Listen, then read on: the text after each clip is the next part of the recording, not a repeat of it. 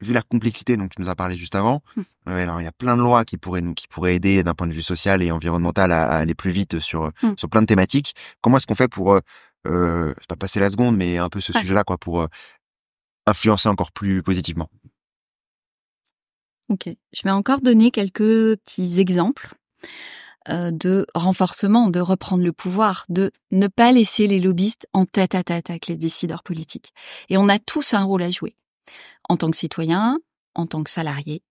On parle beaucoup euh, aujourd'hui d'être consommateur. Et je pense que c'est quelque chose qui est vraiment rentré euh, dans les dans les usages, la compréhension euh, du grand public.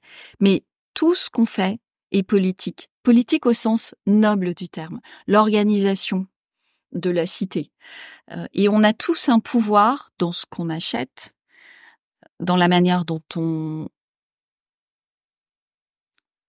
agit dans son travail, dont on prend ses vacances, euh, dont on dont on agit aussi euh, au sein de son foyer avec euh, avec avec ses amis.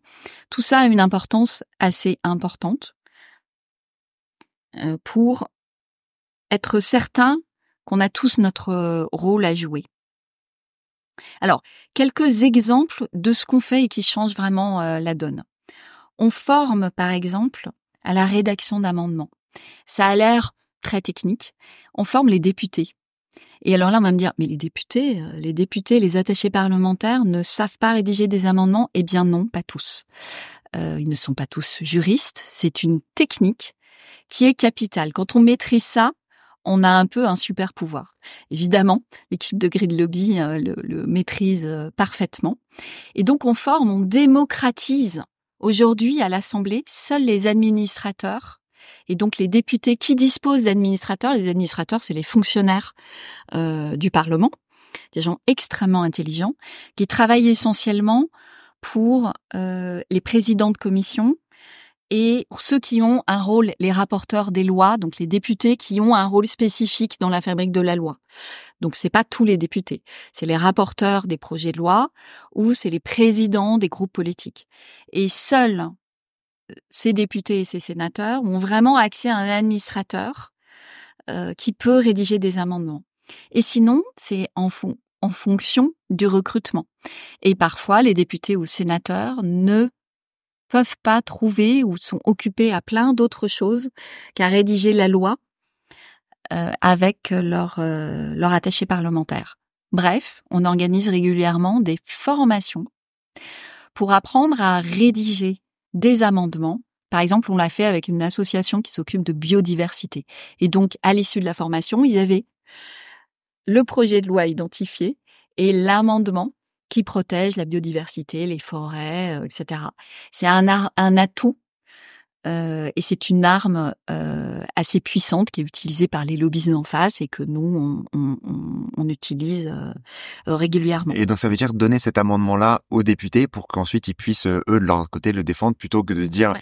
oui, il faut protéger l'environnement et, et ensuite ils doivent, eux, de leur côté, Mm. aller faire le travail en interne et, Mhm. et qui est plus Tout compliqué. Donc en fait, c'est ok, Ouais. mâcher leur travail. Ok. Deuxième exemple très concret, c'est organiser des conférences de presse, euh, rédiger des tribunes, euh, le lien avec euh, les influenceurs et des conférences de presse qui sont un peu nouvelle génération.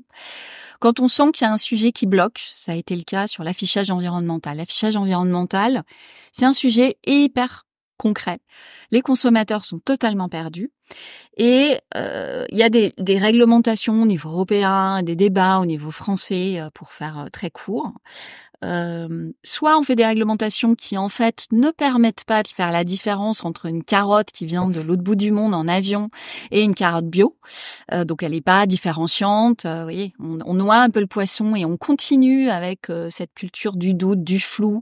On n'y comprend rien sur le packaging, on ne sait pas quoi choisir.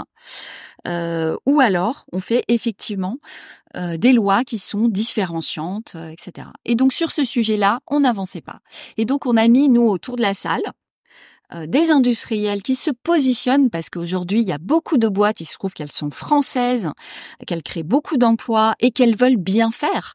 Euh, mais pour ça, elles ont besoin d'une loi parce que sinon c'est la prime au vice et elles ferment boutique euh, deux ou trois ans euh, après, très clairement.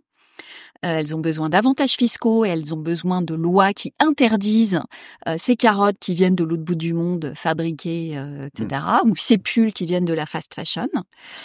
donc c'était un sujet essentiel. On a fait cette conférence de presse, on a mis la société civile, des associations de consommateurs, des industriels, et on a mis les politiques au milieu de tout ça et des journalistes. Et quand on mélange des journalistes et des politiques, eh bien les politiques, eh bien ils vont prendre des décisions, des engagements et on a renoué le dialogue. Ça n'est pas terminé, mais voilà, conférence de presse à côté de la salle euh, Colbert euh, du groupe majoritaire avec des journalistes, ça fait bouger les choses et c'est hyper efficace.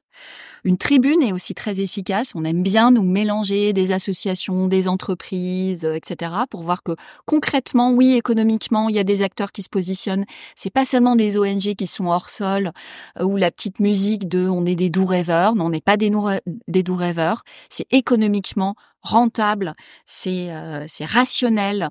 on évite, on, on économise les finances publiques parce que le coût de l'inaction, il coûte très cher, enfin c'est très documenté, donc faut arrêter avec cette petite musique euh, de les écolos, on peut pas se permettre, les normes c'est coûteux. Non, c'est pas coûteux.